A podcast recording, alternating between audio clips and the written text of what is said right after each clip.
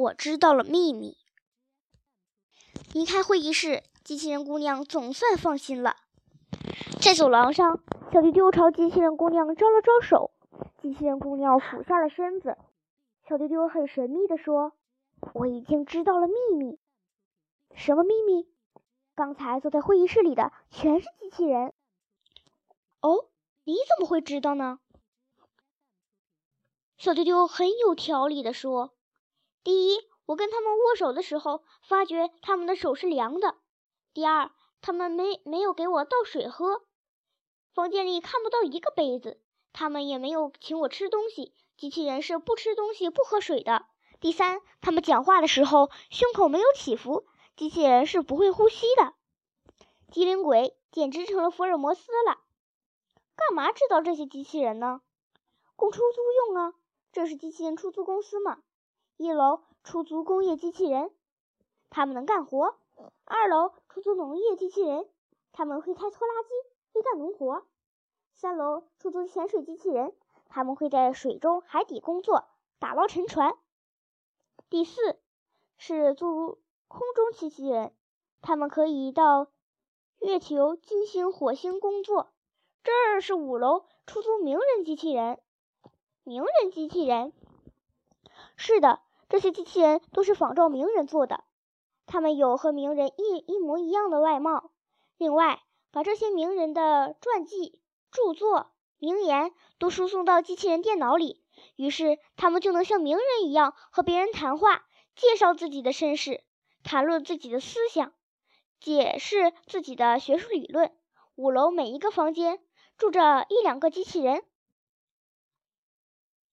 刚才你访问的是五楼东头的房间，那里有一些科学名人机器人，中间是政治名人机器人。比如孙中山、拿破仑、华盛顿。再过去一点儿是作家机器人，有鲁迅、郭沫若、李白、杜甫，也有高尔基、托尔斯泰、柯南道尔、果戈里。西头是画家机器人，有齐白石、徐悲鸿、达芬奇，也有列宾。这些作家会当场背诵自己的作品，这些画家也能当场画出具有自己风格的画。这些机器人租给谁呢？电影厂、电视台常来租名人机器人，租去干嘛呀？当演员啊！看过电影《太白醉酒》吗？那个李李太白就是这儿租去的机器人。电视剧里面的曹雪芹也是从这儿租去的机器人。还有话剧《爱因斯坦》，租这儿的两个爱因斯坦机器人，扮演小时候的爱因斯坦和老年爱因斯坦。还有谁来租呢？大学研究所干什么？大学中文系要介绍托尔斯泰的作品，就来租托尔斯泰机器人，让他当老师，讲解自己的作品和写作经过。美术学院经常来租画家名人机器人，请他们教画。历史研究所经常来做政治名人机器人，向他们了解历史情况。真有意思。还有更有趣的事呢，名人来做名人机器人，为什么呀？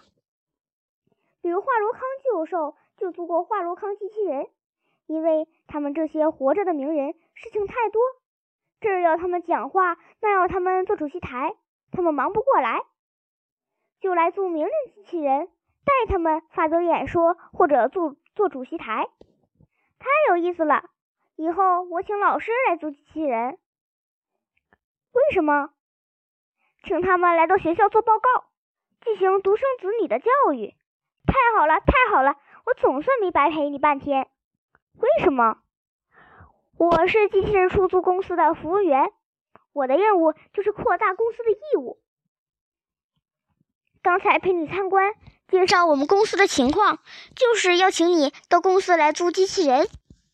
听到这里，小丢丢笑了。说到这里。机器人姑娘也笑了。